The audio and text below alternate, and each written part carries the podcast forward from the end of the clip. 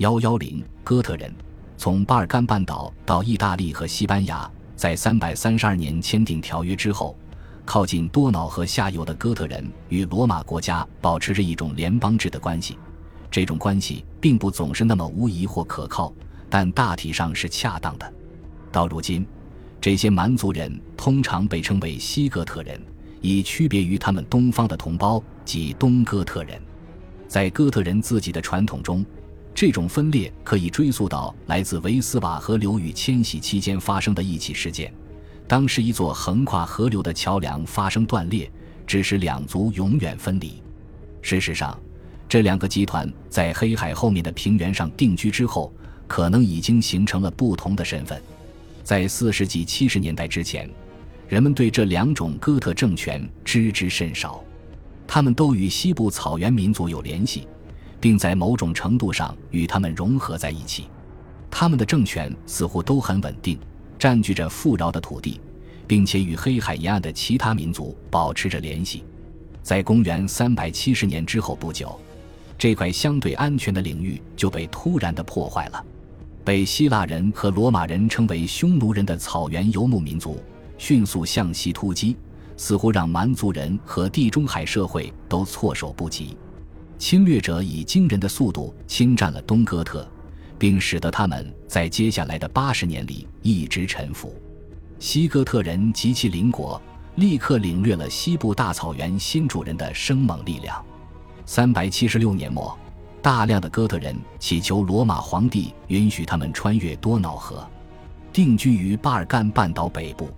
一旦到达那里，他们就发现生活条件几乎没有比可能留下来忍受匈奴人的统治要好多少。在经历了两年的严寒困苦之后，西哥特人及其盟友在阿德里安堡使得一支罗马军队遭受了惨败，并杀死了皇帝瓦林斯。在西哥特人被正式确定为同盟者之前，发生了更进一步的混乱战争。根据三百八十二年签订的条约，墨西亚是为帝国内的蛮族人设立的最早的行省。然而，他们的苦难才刚刚开始。由于没有足够的土地供他们在巴尔干半岛定居，因此他们将目光向西转向意大利北部，在他们的领袖阿拉里克。一位有战斗力但并不出色的指挥官的领导下，在五世纪的头十年，他们从北部基地威胁到了旧帝国的心脏。由于斯提利科的阻击，阿拉里克的军队陷入了困境。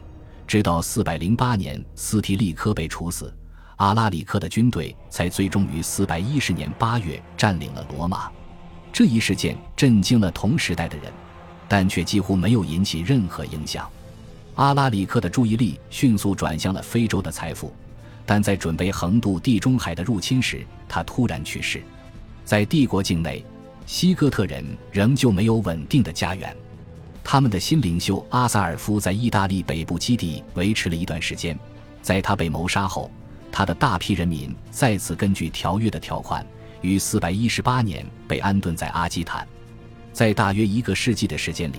这将一直是西哥特人的领土，以图卢兹为中心。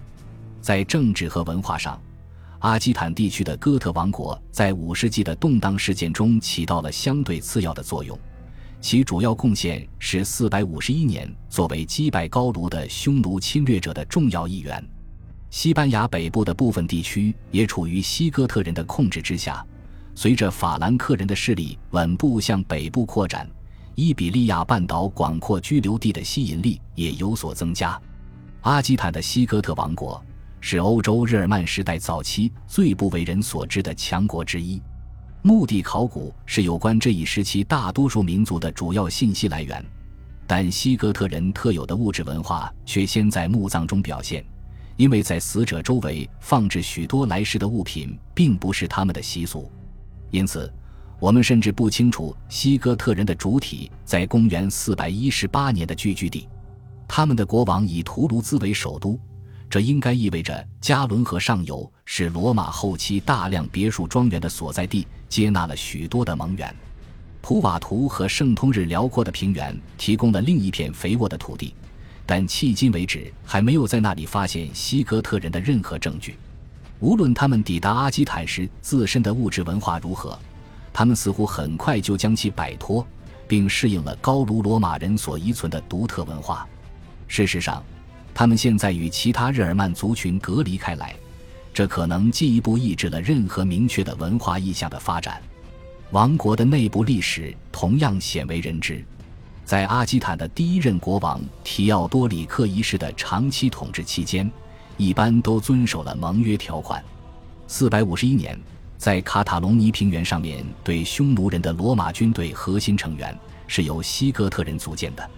提奥多里克本人在那次重大战役中丧生，他的儿子另一个提奥多里克仍然是罗马的盟友。但他的王国很快就受到了因法兰克势力崛起而带来的越来越大的压力。早在507年五耶战役中败给法兰克人之前，西哥特人的目光就已经向南转向西班牙了。由蛮族人建立的两个最大的罗马王国是哥特王国、意大利的东哥特王国以及西班牙的西哥特王国。东哥特王国从长期臣服于匈奴人中摆脱出来。在最伟大的蛮族政治家提奥多里克领导下，于488年入侵意大利。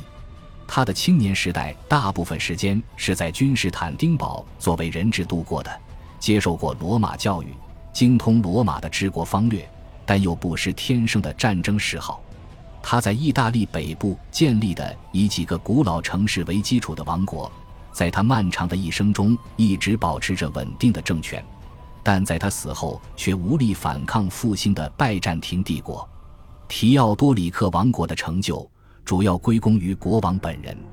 在保留那些可以为他的目的服务的罗马等级制度和行政管理要素的同时，提奥多里克仍然是一位日耳曼国王和指挥官。另一方面，还具有非凡的视野和外交技巧。他通过哥特会议统治哥特人，并雇佣日耳曼军事指挥官。但他也任命罗马人在宫廷中担任要职。值得一提的是，来自意大利南部的卡西奥多鲁斯，其信件透露了提奥多里克的意大利消息来源。东哥特王国的弱点是东哥特族人民本身，他们似乎没有服从国王分配给他们的社会角色。他们的主要聚居中心仍在意大利北部，在北部亚平宁山脉以南发现的东哥特人物品极少。